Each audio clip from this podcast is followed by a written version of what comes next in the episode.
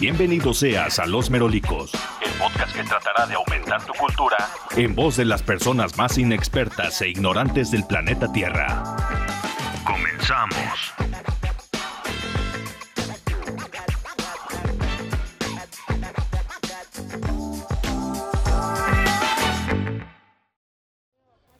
Advertencia. El siguiente contenido puede herir su, su- Susceptibilidades, ah, pendejo. su- subtilidades, eso.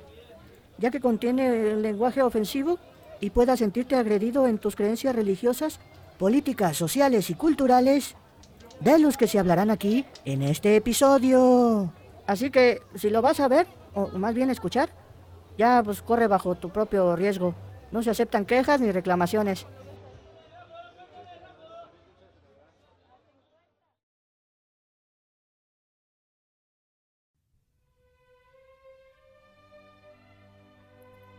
Ay, la fe, la fe.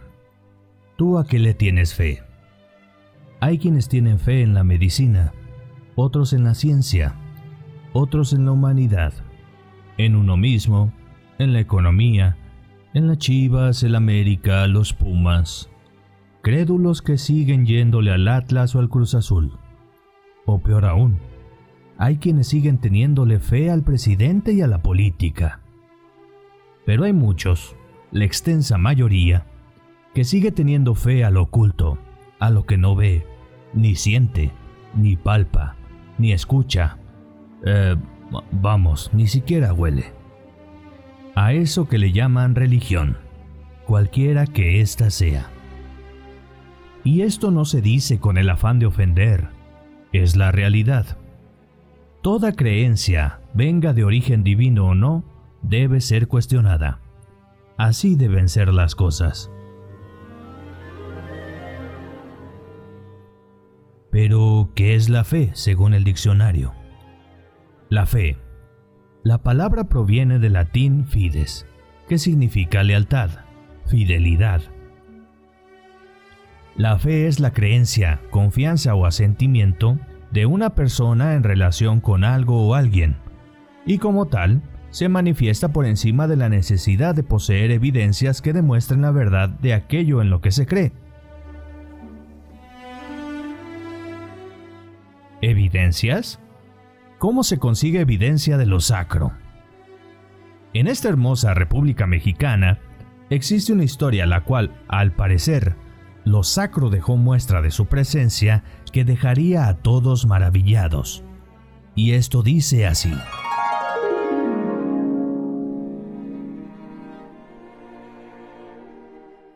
Érase una vez, en las recientemente tierras encontradas, existían civilizaciones las cuales se dedicaban a matarse entre sí, haciendo rituales sanguinarios, en las que sacaban corazones, cortaban cabezas, hacían pozole con cadáveres, rezaban a dioses de piedra, solo por mencionar algunas cosas, y necesitaban, según los ibéricos, casi de manera urgente, la ayuda de otra religión, una que les ayudase a encarrilar su fe en el camino de lo correcto. ¿Y cómo lograr que estas civilizaciones con siglos creyendo en sus propios dioses ahora crean en uno ajeno? Porque claro, los mexicas no eran tontos. Sabían de astronomía, matemáticas, medicina, arquitectura, agricultura, ingeniería, de arte, de guerra, bla, bla, bla. Pues lo lograron con amor, calidez, abrazos y un buen apretón de manos. Pero no olvidemos los detalles. El amor a un hijo de una madre que fue violada, la calidez del aceite hirviendo corriéndote por la piel, los abrazos de 20 latigazos en la espalda y el buen apretón de manos antes de ser amputadas por negarte a tomar y besar una cruz. Y así llegó la civilización al nuevo continente.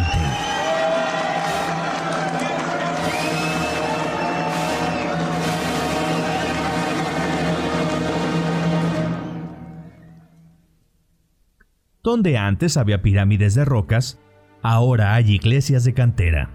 Donde había rituales y ceremonias, ahora hay misas y bautizos. donde había dioses de piedra, ahora hay... Ah, pues de yeso. Eh, porque todos sabemos que el yeso es más aceptado por Dios. Eh, ¿No? Eh, bueno, como sea.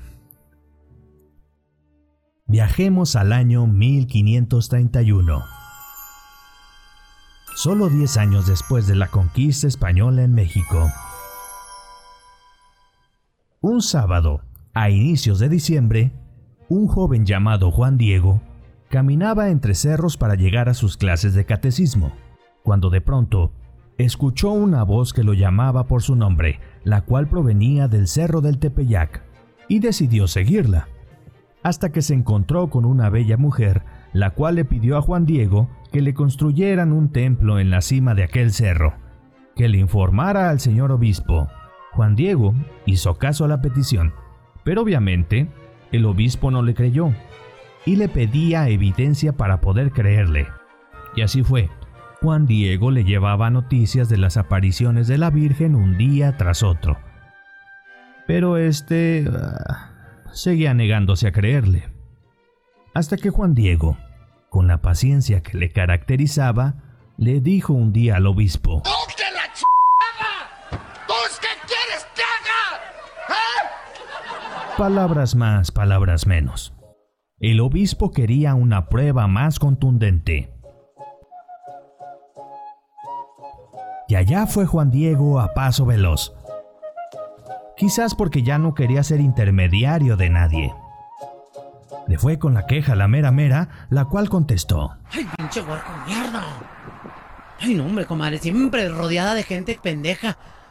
Y de volada le llenó su ayate a Juan Diego de rosas para que se las mandara al obispo Juan de Zumárraga y se dejara de pensamientos que no iban con el catolicismo. Siempre, siempre echando a perder todo a la verga. Ahora sí. Así fue. Juan Diego desplegó su ayate frente a aquellos hombres incrédulos para dejarlos atónitos al ver que, en su prenda, se había impregnado la imagen de una Virgen morena.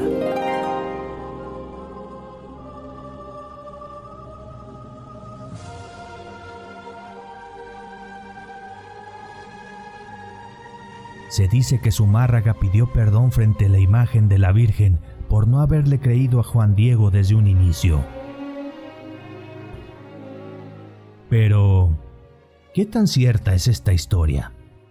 Bueno, es innegable aceptar que desde la existencia de la imagen de la Virgen de Guadalupe se ha generado una gran controversia respecto a si fue un acto divino o si fue una creación de los españoles para terminar de dominar a los indígenas recién conquistados. Lo cierto es que año con año, la guadalupana mueve a las personas. Los que creen le rezan con días de anticipación, otros hacen mandas, peregrinaciones o piden perdón. Unos porque así se los dicta su fe y otros por la pedota que se van a poner el día 12. Mientras tanto, los que no creen se esfuerzan en encontrar evidencia irrefutable para desmentir la existencia de la Virgen como algo divino. Este acto hecho con el fin, al igual que los creyentes, de sentirse bien consigo mismos, que, en su idea, ambos bandos creen que le hacen un bien a la sociedad, sacándola de su aletargamiento. Si bien para todo existen respuestas, el pedo es encontrarlas. Cada quien decide con qué parte de la historia quedarse, cuando en estos casos no se tiene totalmente la certeza de lo acontecido, pero tampoco hay que dejarnos llevar por las personas que nos dicen lo que queremos escuchar. Si a mí me gusta el color azul, y viene alguien a decirme con supuestas pruebas que el color azul es el que cambiará al mundo, seguramente le creeré y tendrá mi atención. Cosa que también pasa con aquellos que les gusta el color rojo o el amarillo o el verde o el rosa o el morado, etcétera, etcétera. Y vaya que en nuestro país hay mucha gente que cae con la primera persona que le endulce el oído. ¿Verdad, Chairo?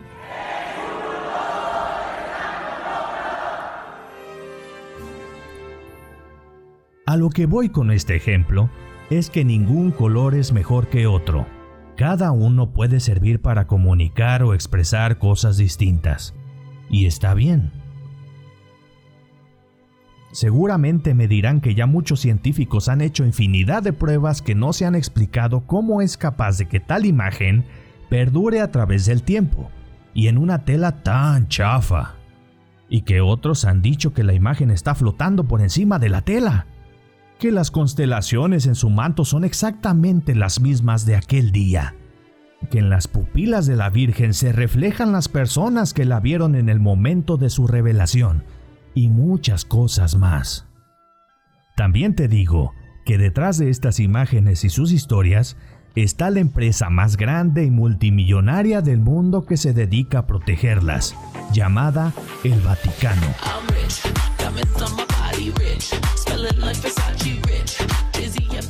¿Y quién puede ir en contra del Vaticano con tremendo poder? Ah, tú. Mucha suerte.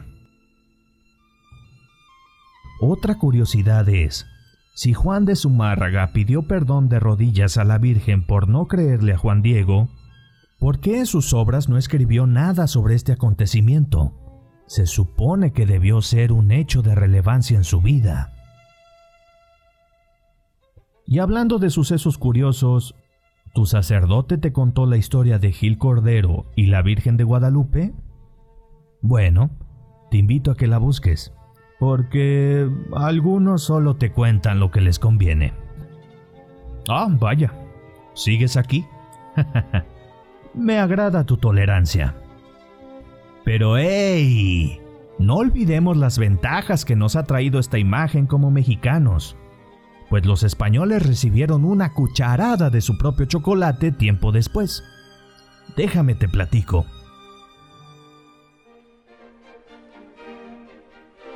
Durante todo este lapso, se nos impuso creer en esta imagen a punta de vergazos, y las generaciones siguientes fueron educadas para padecer lo menos posible esta imposición, al punto de ser fieles creyentes de la Virgen Morena con el paso de los soles.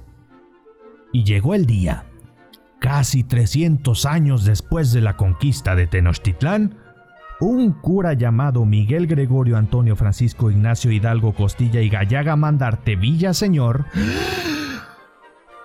la madrugada del 16 de septiembre de 1810 se levantó en armas contra el virreinato y la posible ocupación francesa en América. Su ejército, un puño de indígenas bien armados, con palos, piedras y machetes, queriéndose quitar el yugo de la injusticia española de encima.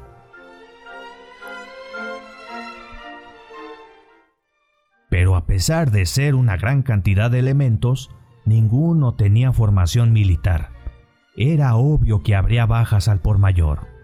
¿Y cómo convencer a más individuos de luchar por una causa? En su paso por Atotonilco, unos indígenas le mostraron a don Miguel su ferviente fe por la guadalupana. Inmediatamente ordenó bajar un enorme cuadro de la sacristía de Atotonilco, que tenía obviamente la imagen de la Virgen de Guadalupe. Le adaptaron un palo y la sacaron del lugar. Aquel cuadro era tan pesado que lo tenían que sostener entre tres o cuatro personas en el camino. No, el estandarte que te mostraron en las imágenes en los libros de primaria con Hidalgo sosteniendo un estandarte eh, nunca acontecieron. La imagen inmediatamente generó revuelo en el ejército insurgente, que pasó a tener de aproximadamente 20.000 elementos a más de 70.000, listos para romperle su madre a los gachupines. Los españoles, al ver semejante enemigo, también sacaron a relucir su estandarte con una imagen religiosa, aquella que les había otorgado, eh, eh, según ellos, muchos milagros. Y esta imagen era nada más ni nada menos la Virgen de los Remedios.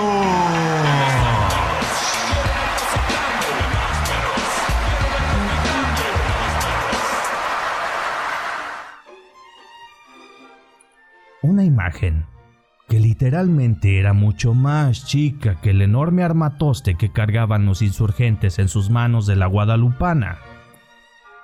Qué poca virgen tienen los realistas. De ahí viene, qué poca madre.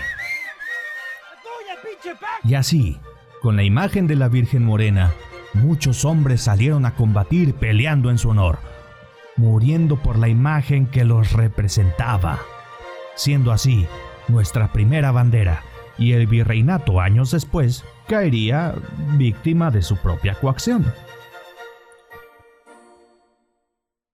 Gracias a ese fervor guadalupano, se inició y se culminó la lucha para tener un país independiente, hoy llamado México.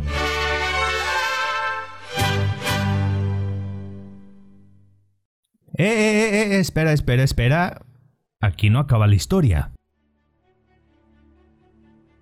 Se podría decir que México encendió la mecha para liberar a otros países más, pues a partir de este momento, muchos otros lugares de Latinoamérica comenzaron su lucha de independencia.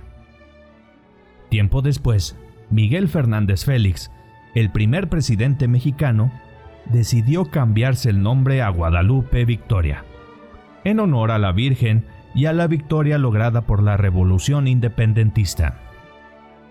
Y bueno, hasta la fecha la Virgen de Guadalupe sigue moviendo los corazones de muchos mexicanos.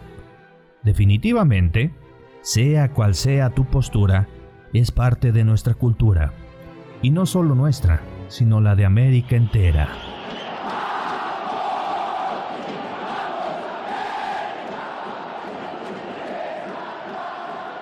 Dije América, no el América. ¿Puedes quitar esa chingadera, por favor? Gracias. Es increíble cómo una imagen es capaz de cambiar el rumbo de todo un continente y su historia. Hasta la fecha lo sigue haciendo. Pues, independientemente de lo que creas, la imagen une familias, une amigos, hace que te reconcilies con alguien o contigo mismo. Ha hecho que, a base de promesas, personas decidan cambiar su vida, alejándose de los vicios, siendo un mejor ser humano, o simplemente por agradecimiento. Ha sido fuente de ingresos de mucha gente, vendiendo artesanías, veladoras, playeras, estatuillas o simples estampas, logrando que familias enteras tengan un plato de comida diariamente. Ustedes conocieron mi postura respecto a este tema desde el inicio, pero con el tiempo he comprendido lo que expliqué después. Cada quien es libre de decidir de qué lado de la historia estar, pero siempre tratando al otro con respeto. Recuerda, todo debe ser cuestionado. Eso nunca lo olvides. No hagas que la Virgen te habla. Gracias por escuchar Los Merolicos. Que tengas un excelente fin de semana. Se despide de ti, Jesse Montero. Que te siga yendo chingón y nos vemos el siguiente viernes.